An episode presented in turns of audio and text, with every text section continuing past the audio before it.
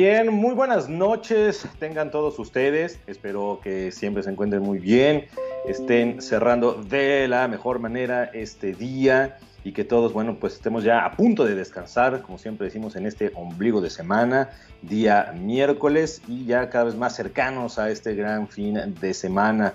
Pues les doy a todos, como decías, ¿no? la más cordial bienvenida a este su programa Explorando Historias donde, como siempre me gusta decirlo, en un espacio que siempre nos invita a reflexionar sobre todo lo que sucede a nuestro alrededor, sobre todas estas curiosidades, épocas, arquitectura, pintura, que siempre nos invita a descubrir o imaginar ¿no? la historia para mantenerla viva y presente. Entonces sean todos, insisto, bienvenidos a este su espacio ¿no? y a este programa que, pues además que uno de los objetivos que es brindarles un espacio de entretenimiento, por ahí de conocimiento de algunos elementos y por supuesto también ¿no? como un espacio de relajación ya hacia la tarde, donde todos estemos de lo más tranquilos y de ya, como les decía, a punto de descansar, estar con la familia o si estamos con nuestro cafecito, ¿por qué no?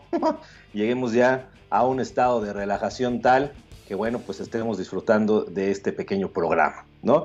Eh, pues bueno, para dar inicio solamente, como lo hacemos, abrir ¿no? el espacio para brindarles muchos saludos a, aquellos eh, radioescuchas que siempre nos están apoyando, no solo al programa Explorando, sino también, por supuesto, a Caldero Radio, como en este caso, pues mi esposa, mis hijos, Carlos, Enrique, a mis amigos ¿no? que andan por ahí y que siempre han estado dando pues, ideas, apoyo sobre todo lo que pues hay temas alrededor y que uno puede estar explorando en el programa. Alonso, Raúl, Arturo, que es mi primo y que tuvimos la oportunidad también de platicar sobre el autismo literario, ¿no? Como invitado especial en programas y que bueno, pues ahí tendremos también a lo mejor en un futuro platicar todavía más sobre este tema. Pero sobre todo,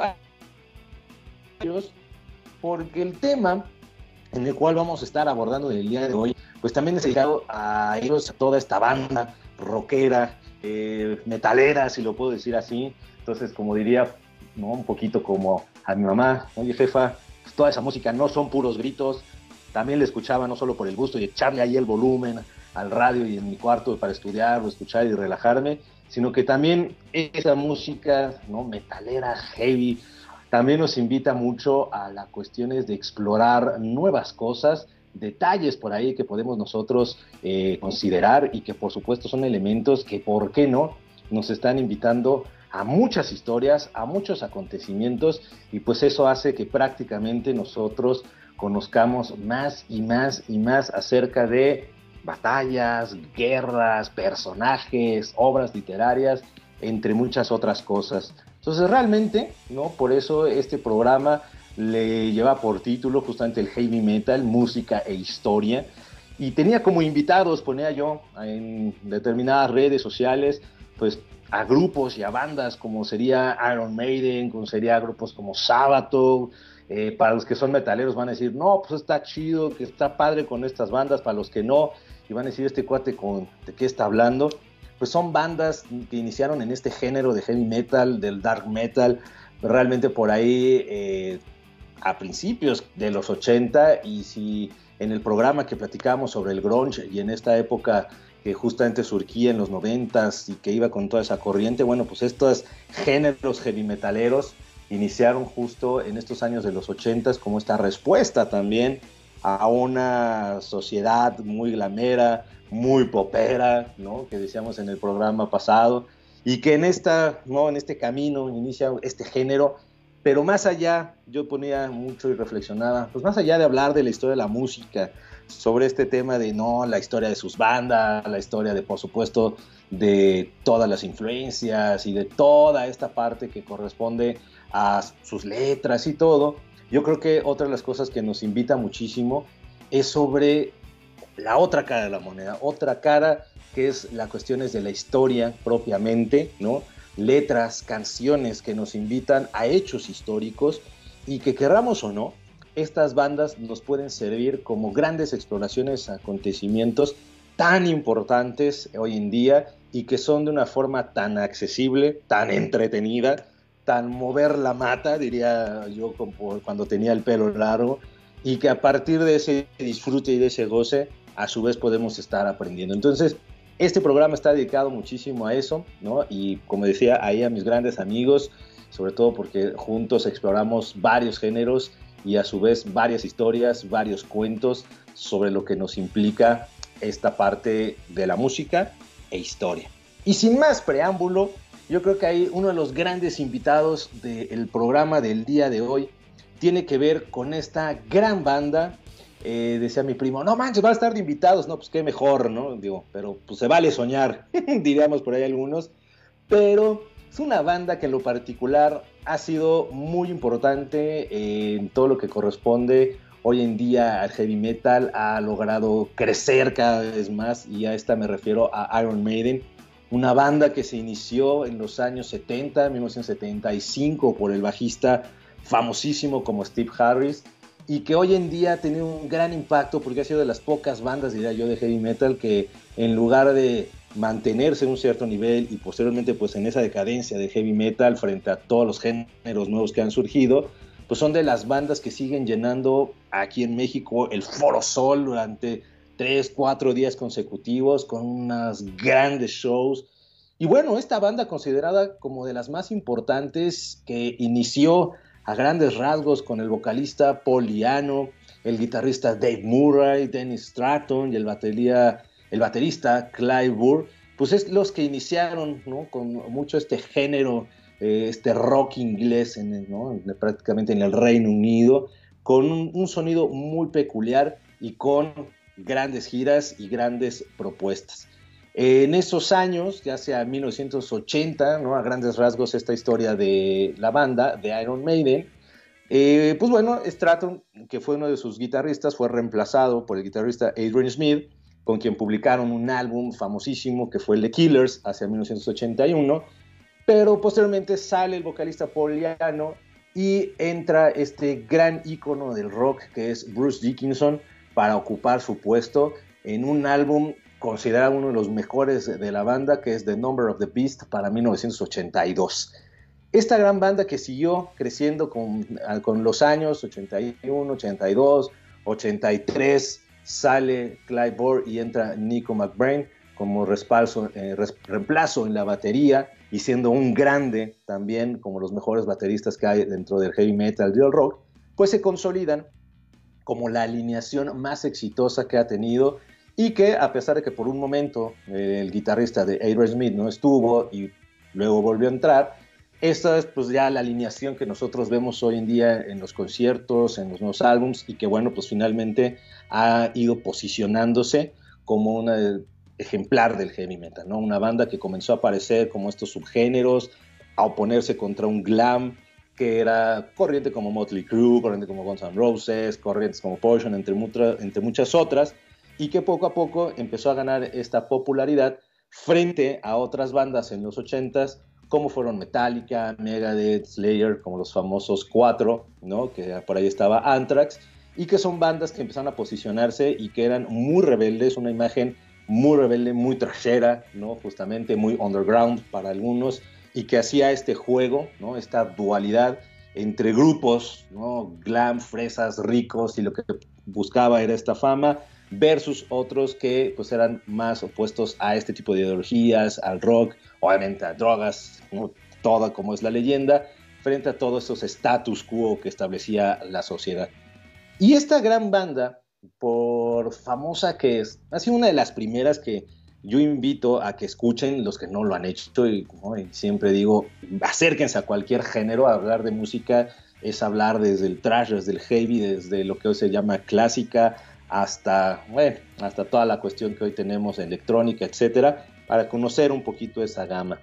Pero con Iron Maiden, con este invitado especial, podemos abordar una de las canciones preferidas por el público que se conoce como aquella que, se, lleva el título de The Trooper. Una canción, ¿no?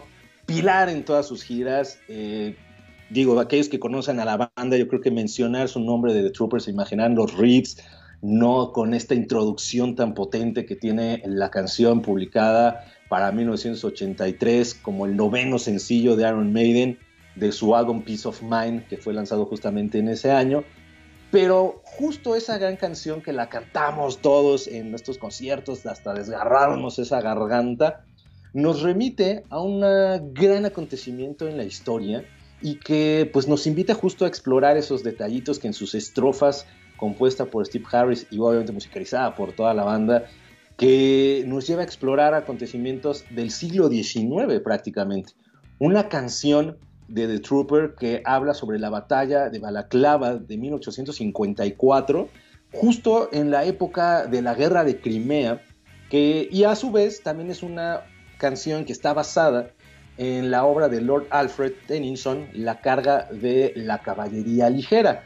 Ambos, tanto la obra como la guerra de Crimea y esta batalla de Balaclava, pues justamente coinciden en este hecho histórico que sí tiene una relevancia muy importante para la historia inglesa.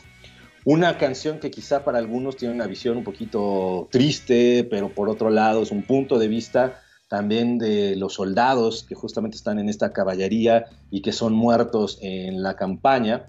Y esta canción, pues como les decía, inicia o abre todo un panorama para explorar lo que es la guerra de Crimea. Un conflicto que entra hacia 1853-1856, donde se libraron el imperio ruso, el reino de Grecia, contra una liga, una alianza formada por el imperio otomano, por Francia, el Reino Unido y el Reino de Cerdeña, ¿no? Para el siglo XIX, justo antes del proceso de unificación alemana, ¿no? el Reino de Cerdeña, que estaba ubicado justo en lo que hoy conocemos como Italia. ¿no? Es unificación ya hacia 1871, que es un evento muy importante, nada más haciendo una nota, a la gran época de las unificaciones, la alemana, por supuesto, y la italiana, y que será la antesala a todo el conflicto imperial hacia la Primera Guerra Mundial, ¿no?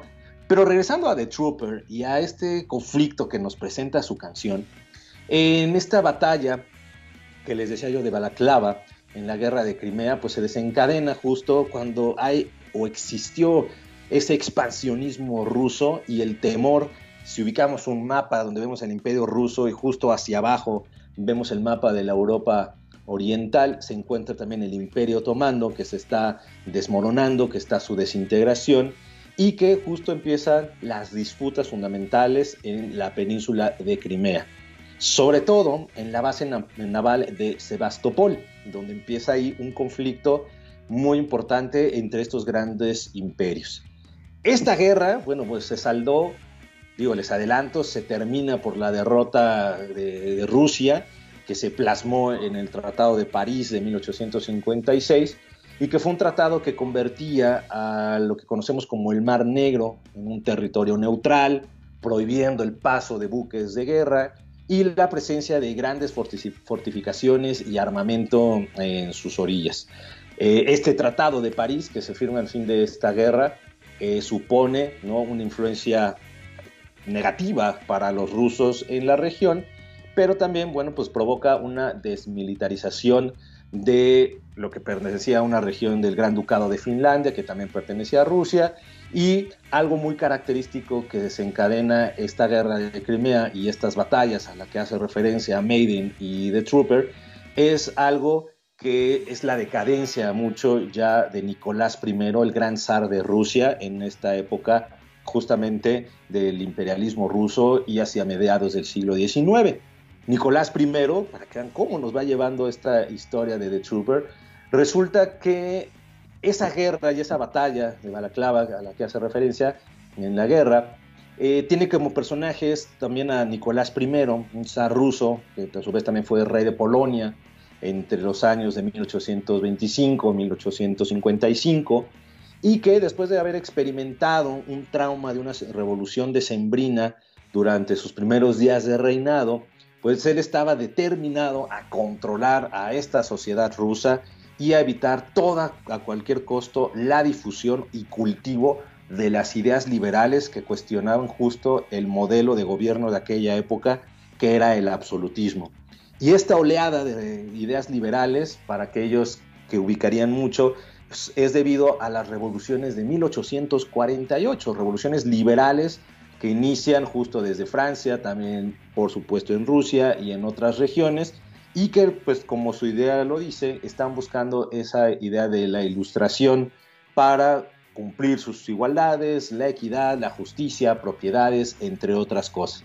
Pero zar Nicolás I, pues obviamente no quería eso, atentaba contra su modelo de gobierno y empieza a tener un gobierno muy represivo frente a estas revoluciones decembristas que existieron en la época y terminará pues justamente manteniendo ese control y algo muy característico de esa época, por ejemplo, es que inclusive esta represión ordenada por el zar mandó a un poeta muy famoso, que es el poeta Pushkin, por, ahora sí que se fuera, ¿no? no tenía mucha sobrevigilancia, por haber ¿no? conocido estos planes de la revuelta. Entonces, abarcando inclusive colocar una vigilancia muy inclusive hacia este poeta tan famoso que es Pushkin.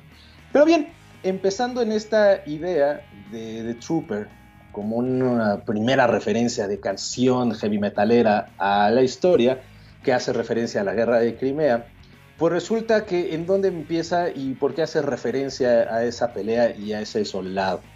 Pues resulta que uno de los acontecimientos que por ahí suceden es que en el transcurso de la guerra de Crimea, eh, durante las batallas, ¿no? es destacable mucho el hecho de armas que ubica la carga de la brigada ligera o la delgada línea roja, que en este caso es como el un regimiento de Highlanders que detuvo una carga de caballería rusa con una formación, dirían, dos de fondo. ¿no? Eh, esta batalla es muy famosa por la polémica que ha generado a través de varias historias, porque muchos historiadores pues, andan que si la famosa carga de la caballería ligera británica, pues cómo fue su derrota, si fue por un error o si no fue, o si fue planeado o no y pues ha dado a muchas expectativas, a muchas interpretaciones y por eso ha sido muy muy famosa estas batallas. Eh, por ejemplo, en esa batalla de Crimea a la que hace referencia de Trooper es muy conocida la cabalgada al infierno, ¿no? Se produce esta cabalgada al infierno porque cuando se ordena a toda la división de la caballería al mando de Lord Lucan, que este cargará al frente una posición de artillería rusa situada al final de un valle, ¿no? Por ahí, ya saben, entre colinas, con muchos kilómetros de profundidad, protegida, por supuesto, por todas estas batallas de, ¿no? de ejércitos.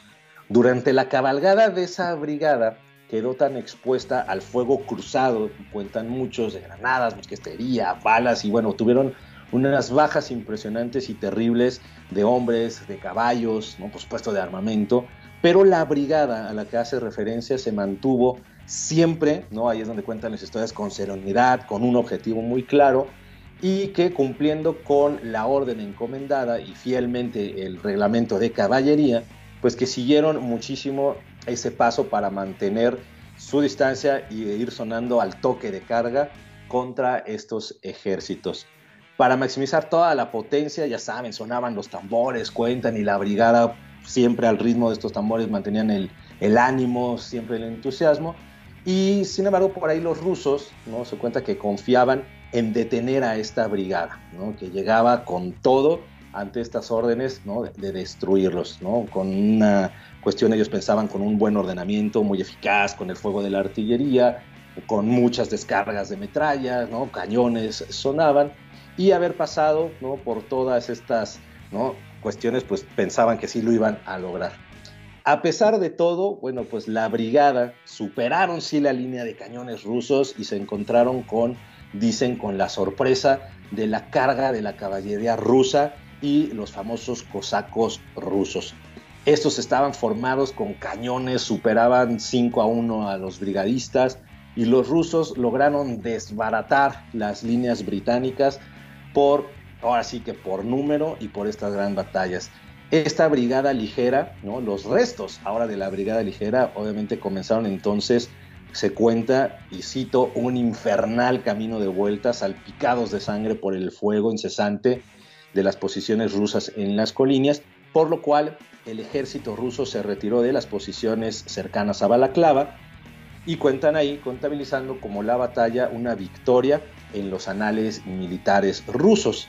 En esto, pues la brigada ligera fue una desastrosa carga de, pues, de la caballería británica justo por dirigido por este Lord Cardigan también en el curso de esta batalla durante la guerra de Crimea y debido, ahí es donde cuentan los rumores, que toda esta derrota espantosa de la Brigada Ligera, pues se debe, algunos dicen, a una confusión de comunicación de órdenes.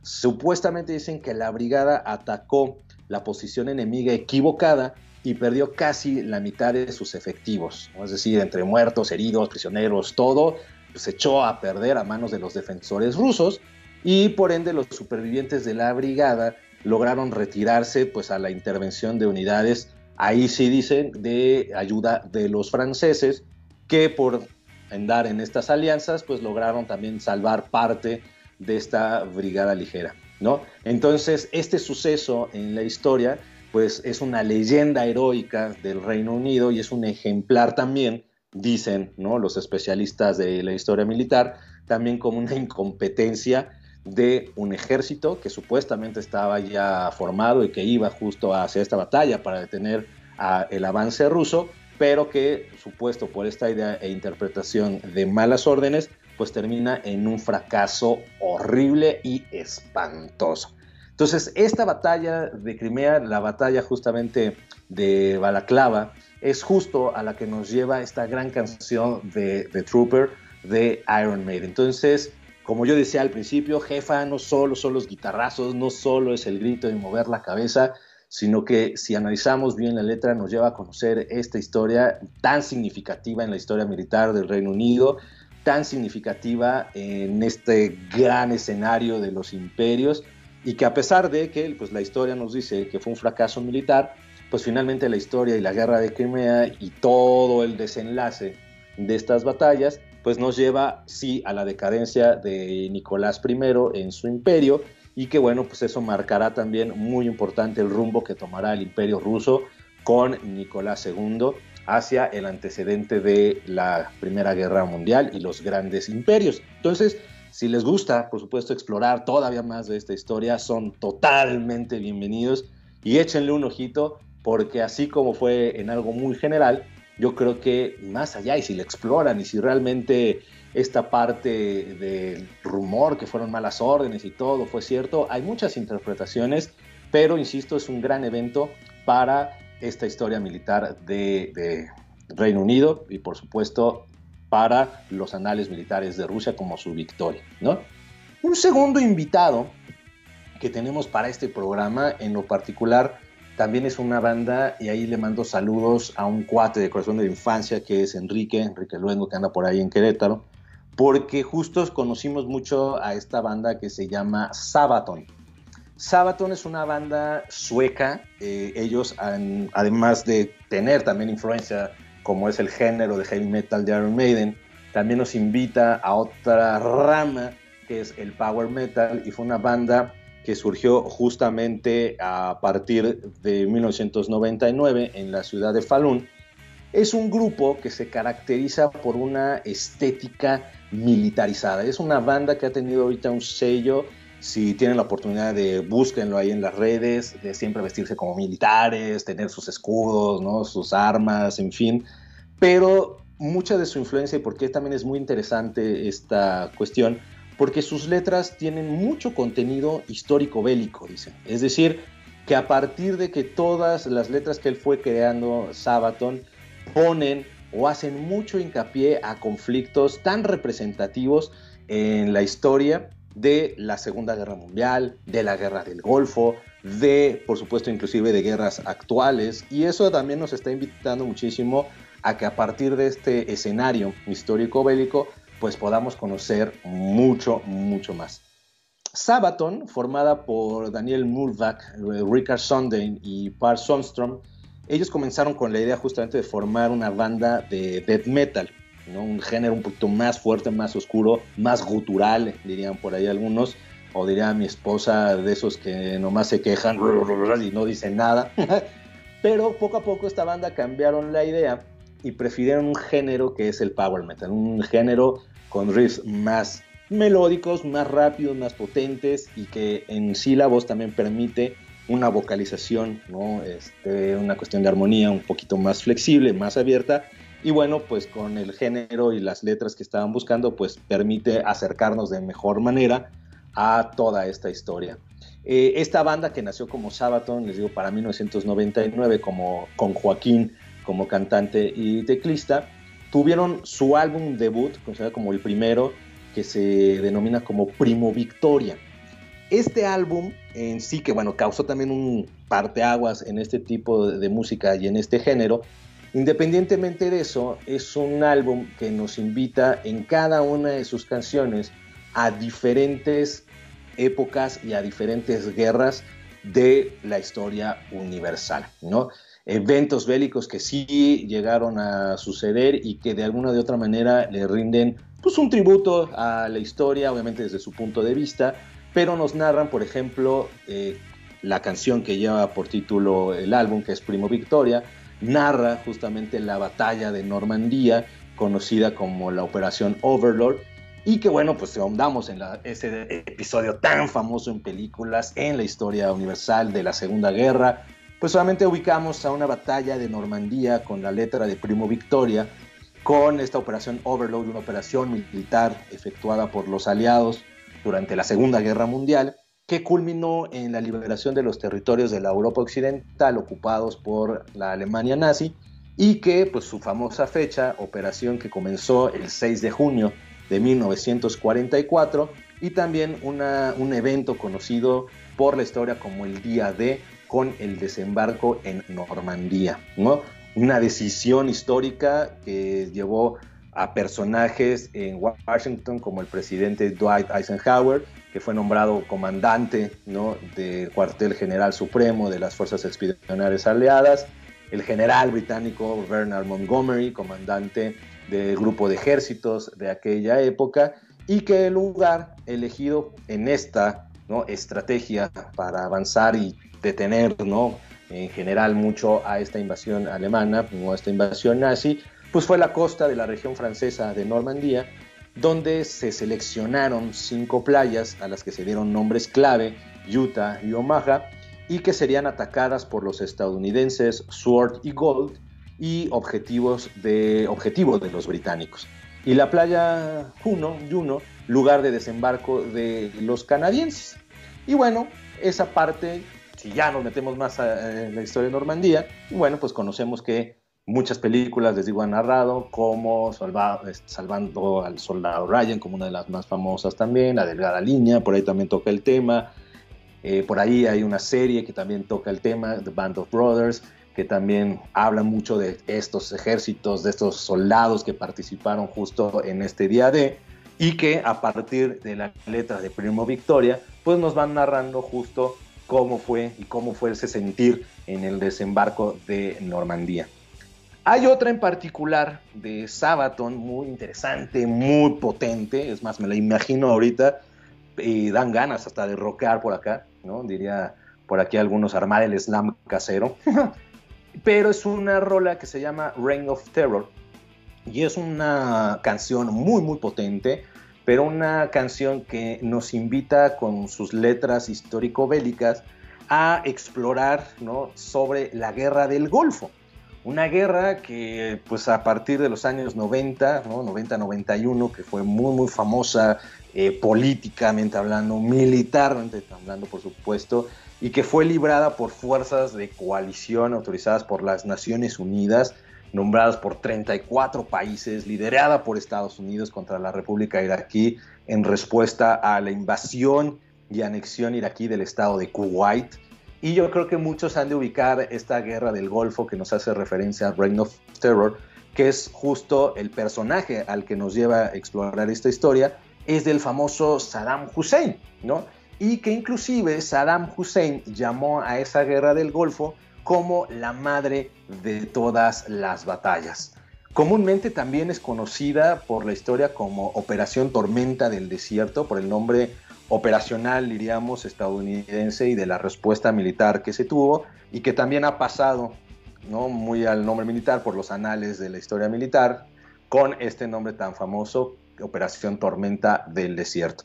Se le ha denominado también más adelante eh, como la primera guerra del Golfo, sobre todo para diferenciarla en las guerras Irán-Irak que se tuvo para los años 80 y la guerra de Irak que se tuvo para el 2003, ¿no? 2011 aproximadamente, y que bueno, para diferenciar todos estos conflictos bélicos, pues se le denominó también como la primera guerra del Golfo, también en la historia universal. Una guerra que inicia por la invasión iraquí, les decía, Kuwait en el 2 de agosto de 1990 y que en los siguientes meses justamente Estados Unidos y el resto de los miembros de la coalición enviaron tropas y armamento a Arabia Saudí mientras los iraquíes se fortificaban en sus posiciones. La guerra, ¿no? Pues cuentan por unas versiones, era para expulsar las tropas iraquíes de Kuwait y que comenzó con un bombardeo aéreo y naval para el 17 de enero de 1992 y que continuó durante cinco semanas tremendas y bueno, pues yo todavía recuerdo en aquella adolescencia ver las noticias y ver todas las cuestiones de bombardeos. Fue también una guerra mediática impresionante. Y que bueno, pues esta guerra, eh, después de varios combates aéreos, terrestres, ¿no? que se limitó a Irak, Kuwait y a aérea en la parte de la frontera de Arabia Saudita. Irak lanzó misiles Scud contra objetivos militares de la coalición en Arabia Saudita y contra las ciudades israelíes. Pero bueno, finalmente se esclareció lo que posiblemente también fue el tema más polémico de esa guerra. Que dados los números de bajas civiles que se produjeron, eso también fue algo muy importante que hace también ya considerar estas cuestiones bélicas y el daño social humanitario que esto causa y sobre todo también porque fue una guerra en la que empezó a sonar muchísimo las operaciones de bombardeo de establecimientos de producción de armas NBQ, es decir, nucleares, biológicas y químicas. Se confirma que al finalizar el conflicto, que las fuerzas aéreas aliadas que habían bombardeado ¿no? a muchas ciudades, mayoría a ciegas, con fuentes de información dudosas de credibilidad y que afirmaban que sí existían este tipo de armas nucleares biológicas, pues se cuenta que los inspectores enviados a los supuestos centros de producción confirmaron que en muchos de los lugares que habían sido bombardeados nunca habían guardado armas de este, de este tipo. ¿no? Entonces, también corrió un rumor muy fuerte esta guerra de Reign of Terror de Sabaton, ¿no? la guerra del Golfo, y que bueno, pues en aquella época, para ya en 1998, y todo este desencadenamiento, bueno, pues sabemos que ante ya los avances militares de los presidentes de Estados Unidos que llevaron como durante el escándalo, muchos lo ubicarán, el escándalo Lewinsky entre Estados Unidos y Reino Unido, también llevaron a cabo acciones sobre Irak, otros bombardeos como la Operación Zorro del Desierto. Eh, posteriormente, ya para el año 2002, eh, George W. Bush acusa a Irak de construir un eje del mal, ¿no? Con este discurso, hasta que por fin logran detener a Saddam Hussein, quien fue capturado el 13 de diciembre de 2003 y por las fuerzas estadounidenses en la llamada Operación Amanecer Rojo, pues lo tomarán como prisionero, eh, justamente ya, ¿no? muy definitivo, toda esta, en esta época y fue ejecutado para el 2006, ¿no? aproximadamente ¿no? El, 30, no, aproximadamente el 30 de diciembre del 2006 ya fue la ejecución de, de Saddam Hussein y con eso, bueno, pues ya empieza otra nueva historia. Y todo esto, ¿no? Como ven, a partir de esta letra y de este disco, que es justamente el que nos invita a Sabaton con esta rola tan excelente. Si tienen la oportunidad, insisto, de escúchenla, que es Reign of Terror. Eh, además de estas, bueno, para que conozcan, todos sus discos tienen muchas referencias a la Segunda Guerra Mundial, ¿no? Por supuesto, a guerras actuales, les decía, la Primera Guerra, la Guerra de las Trincheras, pero hablando en particular en este su primer álbum, eh, que les decía Primo Victoria, que narraba la historia de la batalla de Normandía, ¿no? los acontecimientos, sus soldados, Reign of Terror, que les comentaba ahorita sobre esta batalla del Golfo. Pues hay otras un poquito ya también más enfocadas a, pues a grupos como honor a los soldados. Por ejemplo, hay una que es Purple Heart, en la cual hace pues, mucho honor a los miembros de servicio que pues murieron en combate y que han ganado la condecoración de Corazón Púrpura, ¿no? Entonces, justamente son rolas que también le van dando pues, un cierto homenaje a todos estos ejércitos, a todas estas bandas que pues están ¿no? involucradas y con bandas, me refiero más bien a todos estos grupos militares que han estado involucrados de alguna o de otra manera en estas batallas pues, fuertes, ¿no? Para, para, muchos y que pues eso les ha causado mucho, mucho problema, ¿no?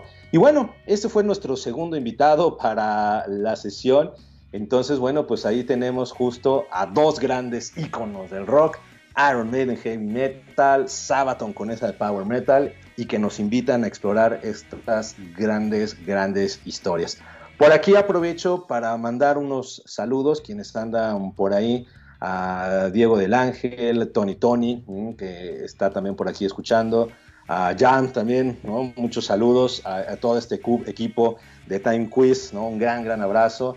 Diego del Ángel, temazo, pues muchas gracias por ahí, inclusive las rolas mismas son grandes temas de estas rolas y son súper buenas.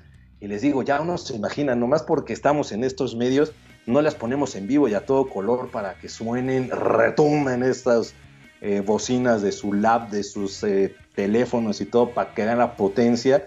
Y como les decía, insisto a mis papás que siempre decían, bájale a tu escándalo. Papá, estoy aprendiendo historia, ¿no? Entonces, aquí tenemos un gran ¿no? ejemplo de cómo nos invita a explorar. El siguiente invitado tan característico, en este caso ahora nos vamos a las cuestiones de español, que son eh, pues ya la lengua particular que tenemos nosotros, como diría mi esposa, ¿por qué todo en inglés? No, también hay en español grandes grupos que nos invitan a estas eh, grandes historias y en esta ocasión se lo dedicaría también a mi cuñada Marisa, sobre todo porque ella estaba tomando un curso ahí de literatura, de historia y nos preguntaba mucho, tanto a mí, ¿no? En lo particular sobre las clases y bueno, a la familia que somos historiadores, sobre las cuestiones del El Quijote de la Mancha. Y haciendo esa introducción, el gran invitado como tercero, tenemos al Mago de Oz, una banda ¿no? española muy importante también en el género del rock, folclore, eh, todo lo que quieran, ¿no? En esta cuestión hay una mezcla muy interesante que tiene la banda, fundada en 1988 por el baterista Suxus, ¿no? Sux de Filiatio, siempre me causa problemas del nombre, y que se han caracterizado una banda española por combinar varios géneros musicales, ¿no? Géneros que van del heavy metal, del folk metal, del celtic, del hard rock, entre muchos otros. También ha sido una banda armando polémica porque también retoma muchas acordes, riffs, eh, melodías de bandas, ¿no? Ellos lo consideran como homenajes como también hay rolas de Maiden, muchas que han tomado, ¿no? Este, en particular influencia, pero bueno, pues finalmente ellos hacen su propuesta y hacen generar una nueva idea sobre lo que es también la historia del rock.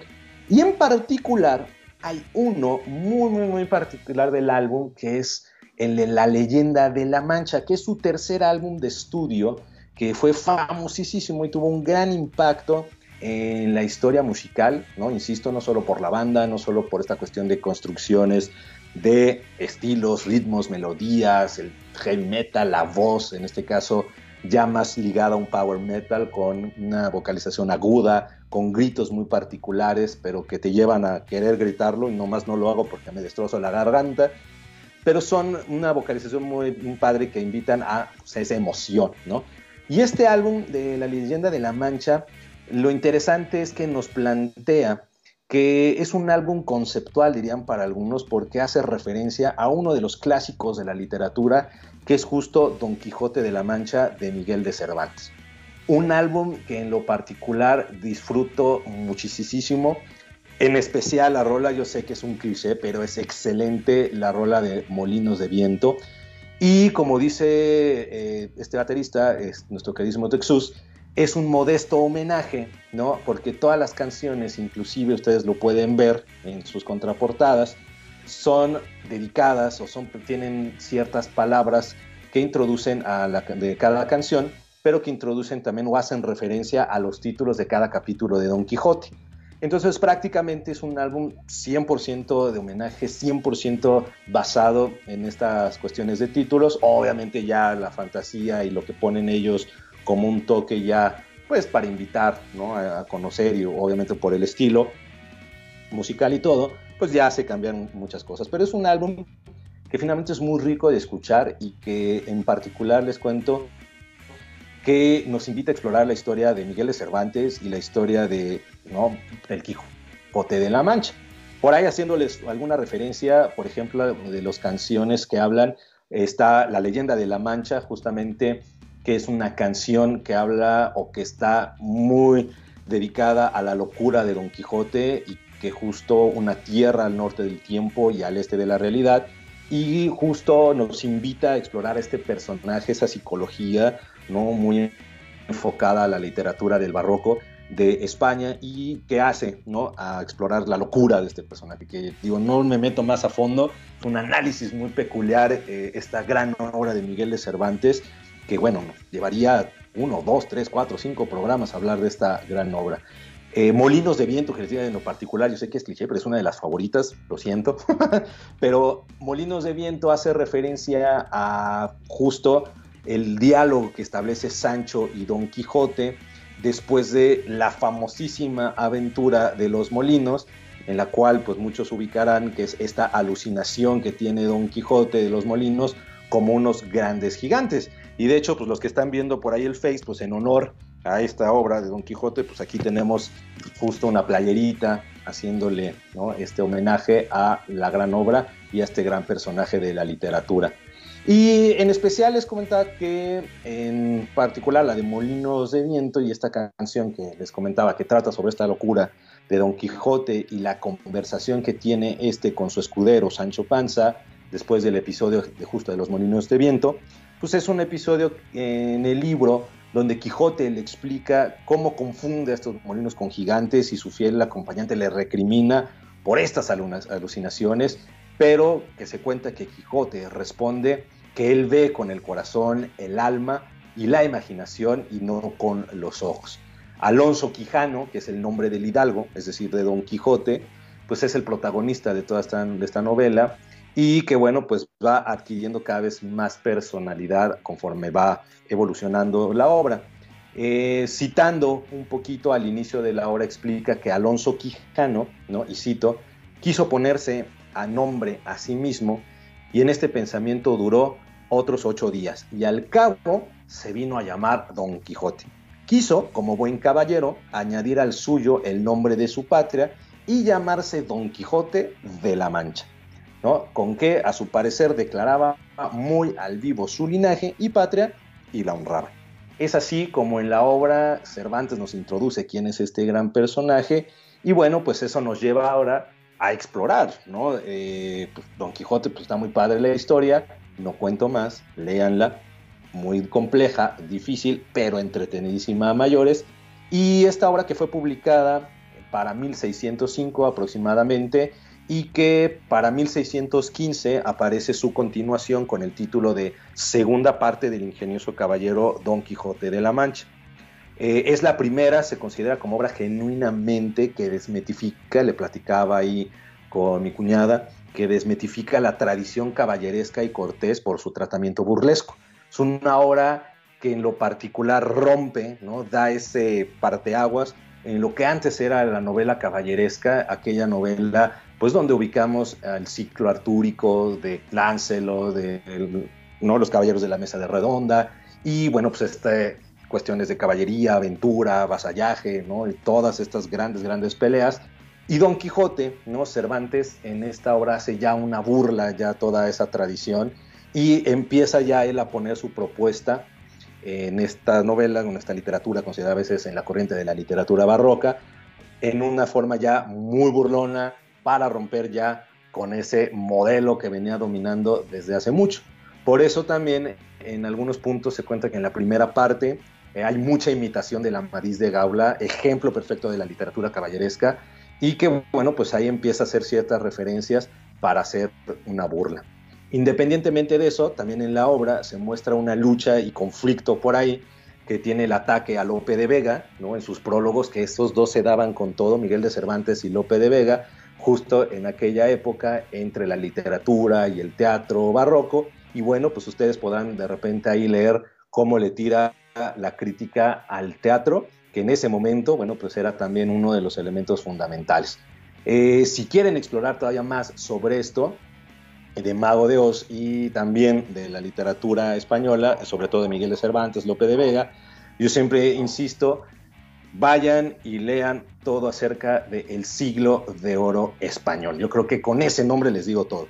Siglo de oro español que justamente da una, hablando de la literatura, un parteaguas, eh, sus características como una complejidad formal, eh, este rompimiento con esta cuestión del renacimiento, hay unas tendencias de conceptismo muy importantes sobre uso de la lengua, está justo este apego a la vida real o a la realidad, y eso que poco a poco va tomando forma, conforme va avanzando el siglo de oro, y bueno, pues nos da a grandes representantes de la literatura, como Francisco de Quevedo, Galerón de la Barca, Lope de Vega y Góngora, que era contra el que le tiraba todo Cervantes, y pues es una literatura que poco a poco va tomando mucha influencia y que obviamente nos llegará por acá en, la época de México, en la época de la Nueva España, y que pues ya me fui todavía más, y que muchos criollos empezarán a adoptar para transformarla y proponer ¿no? una nueva literatura criolla y promover una identidad, una ideología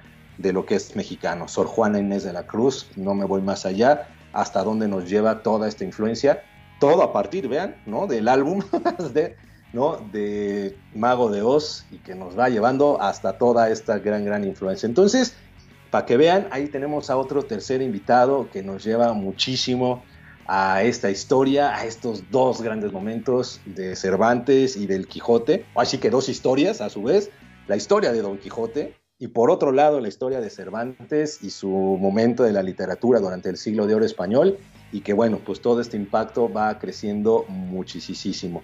Y bueno, no quería dejar pasar, eh, esto es muy, muy chico, ahí tenemos un programa eh, también dedicado mucho a las cuestiones de la mitología nórdica, sobre todo cuando hablábamos un poquito de Tolkien. Los invito, como siempre, por ahí a escuchar estos programas en Caldero Radio, cuando hablábamos de Tolkien porque hay una banda muy particular que es Amon Amart y que en particular, no, no me meto mucho, es un género para muchos no muy este, amigable, porque es sobre todo considerada como una banda de black metal, death metal, ¿no? y que pues ya sus formas de sonido son un poquito más densas, más complejas, la vocalización gutural justo es más ruidosa y pues hace ¿no? un género muy, muy particular y especial. Sin embargo, esta banda que es muy representativa del género, que justamente les comento que es esta parte de Amon Amart, eh, ellos tienen mucho la influencia y nos promueven en cada uno de sus álbumes, inclusive su arte de los discos.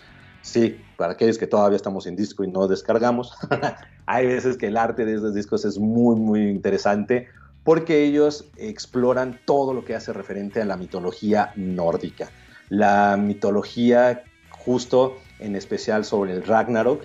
Muchos consideran que Amon Amart, con su gusto, muchos lo confunden con el Viking Metal, que va justo un género que explora mucha esta historia de la mitología nórdica y de este grupo en particular bárbaro de inicios de la Edad Media y de justo que van llegando al norte de Europa y que bueno, irán avanzando que son los vikingos, pero pues Amon Amart retoma esa gran mitología y que poco a poco con la historia, por ejemplo, del Ragnarok, muchos la ubicarán también hasta por la película de Thor de Marvel, ¿no? que ellos la van manejando a lo largo de sus discos. ¿no? Ragnarok que hace referencia al apocalipsis nórdico, una historia de, que justo habla de que todos los dioses se están preparando para dicho momento y por ejemplo, hay una canción en uno de sus discos que habla sobre Father of the Wolf, en la cual hace referencia en esta mitología nórdica sobre el padre del lobo Fenrir, ¿no? como sale justamente en la canción,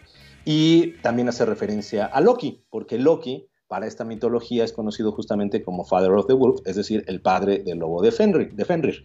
Y entonces las canciones de Amon Amarth nos invitan muchísimo a explorar también no solo el Ragnarok, este apocalipsis nórdico, sino también la historia de Loki, quien es este justo no eh, gran personaje en la mitología, quien asesina al segundo hijo de Odín, Balder, y que este muere literalmente a causa de un juego ¿no? que se explica justo, y ahí les recomiendo escuchen la canción de Loki, eh, Loki, eh, Loki Treasury, que justo narra esa cuestión de engaño de Loki para matar al segundo hijo de Odín. Ambas canciones, o en ambas partes en las que se dividen, pues narran este despiadado plan de Loki, en el cual culmina con su aprisionamiento ¿no? por parte de Odín. Entonces, eh, Amon Amarth nos invita muchísimo a esto y bueno, la mitología nórdica es tremendamente extensa, enorme. Eh, tiene por ahí otra canción muy interesante que es de, déjenme acordarme, es The Arrival of the Fimble Winter. ¿no? Esta, por ejemplo, The Arrival of the Fimble Winter habla mucho sobre la profecía que va a comenzar una vez que el Fimbulbert o Fimble Winter, según los libros, que son tres inviernos seguidos eh, que van a desencadenar en la extinción de los humanos, y que sin embargo el caos llegará a Asgard cuando los lobos, Skull y este, Ati, devoren a los dioses del sol, trayendo oscuridad al mundo y que bueno, pues cuentan esto hará temblar la tierra, dando como consecuencia la liberación de Loki y de sus hijos. Esta historia de Amon Amarth, eh, digo, perdón, esta historia más bien de la mitología nórdica, es la que nos invita a explorar Amon Amarth con esta canción de Arrival of the Fimble Winter.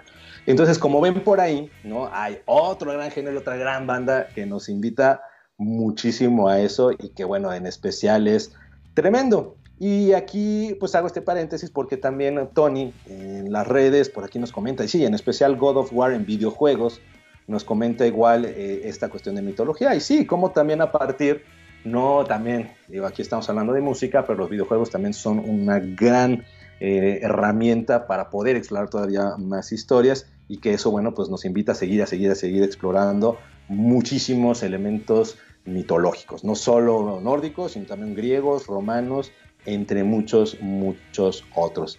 Eh, Gaia, que habla de la conquista de América, es correcto ya a partir de la influencia de Mago de Oz, pues ya estos álbumes conceptuales va teniendo cada vez más ¿no? repercusión y más impacto y mucha influencia y va a proponernos muchísimas historias en todo el margen de la historia universal. ¿no? Entonces ahí vamos a encontrar un poquito de todo y bueno, yo me acerqué a este porque en particular es uno de los temas y discos que me gusta mucho, ¿no? De Mago de Oz, y, que esta obra en lo particular pues, me encanta y los invito a leerla en serio, eh, Don Quijote de la Mancha. Y para cerrar, ¿no? En los últimos minutos no quería dejar de paso porque cuando platicaba un poquito de este programa con grandes amigos, por ahí Arturo les decía, Javier, Raúl, les mando igual un fuerte abrazo, no se me puede ir de la mano, grupos muy sencillos o más que sencillos son de los que todo mundo ya ubica, gracias a su influencia, a su poder y a todo el, cómo han ido creciendo en su género e influencia, que por supuesto es en este caso Metallica, ¿no? Eh, Metallica, ¿por qué? Metallica, así como lo vemos, eh, una banda que se originó en el 83 y que fue fundada por Lars Ulrich, James Hetfield, para aquellos que somos fans, que se unirían Dave Mustaine, Rod McGovney como los primeros integrantes y que, pues ya, para no ser el cuento largo, terminaron ya con el guitarrista de Kirk Hammett y posteriormente el gran bajista Cliff Burton, hicieron eh, un disco que justo es uno de los más icónicos de la música heavy metal, en especial Metallica, que es el de Master of Puppets.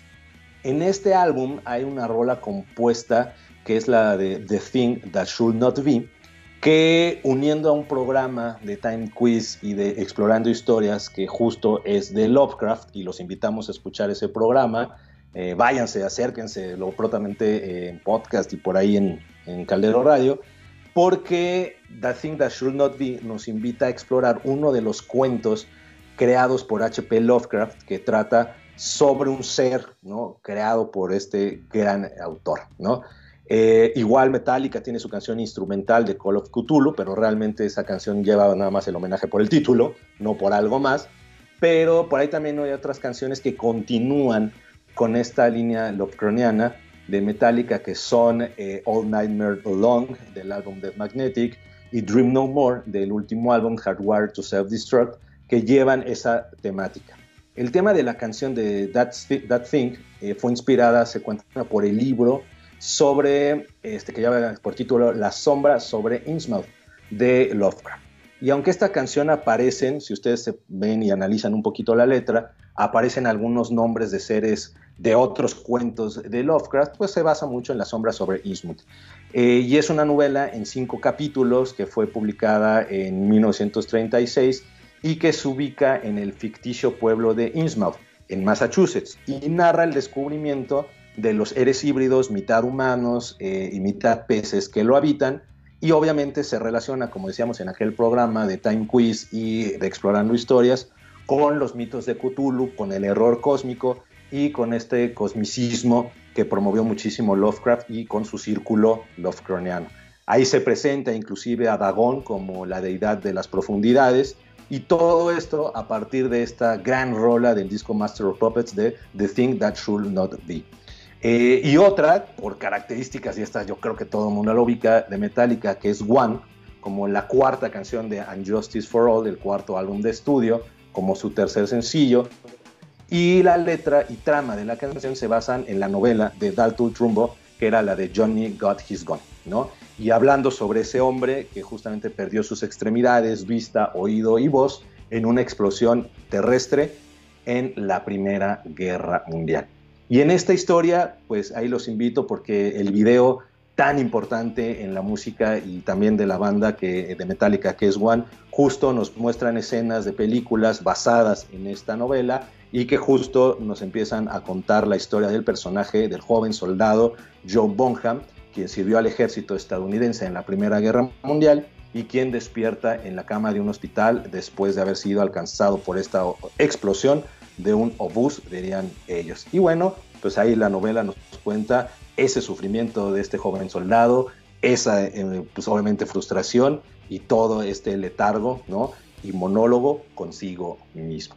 Y bien, con esto tendríamos ya a estos grandes invitados. Eh, les agradezco muchísimo el haber estado por aquí presentes eh, y explorar en conjunto estas grandes piezas musicales, a estas grandes bandas y sobre todo ver otra cara de la moneda, que es la historia a la cual nos llevan en su extensión de la palabra, hechos históricos, Crimea, del Golfo, Quijote, Cervantes, Siglo de Oro, Primera Guerra Mundial, y que es otra forma, yo como historiador y docente, que podemos aprovechar no solo para nosotros, con nuestros amigos, con nuestros hijos, con nuestros alumnos, de ver y acercarnos a la historia de una manera totalmente diferente. ¿Y qué mejor escuchando nuevos géneros de rock. Entonces, bueno, pues muchas gracias por ahí a Diego del Ángel, a Tony, a Coco, por ahí también está Antonieta Álvarez, César Hasper, un exalumno también por ahí, Munir, un gran abrazo, ¿no? Por supuesto, ¿no? Muchos recuerdos por ahí en, clases del TEC, eh, Pilar García, también Oscar, muchos saludos y gracias por estar por acá y compartir esta historia y explorar a estas grandes bandas y estas grandes historias de, valga la redundancia, de la historia universal.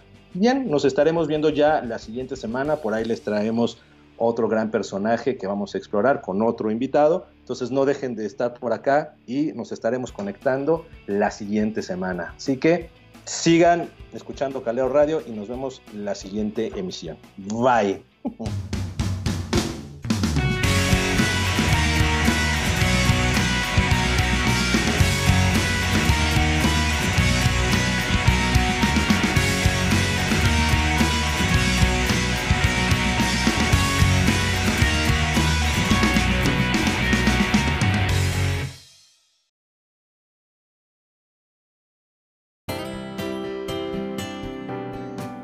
agradecemos a todos haber escuchado esta emisión esperemos que en las siguientes nos puedan seguir acompañando y sigan disfrutando el seguir explorando nuevas historias. Hasta luego.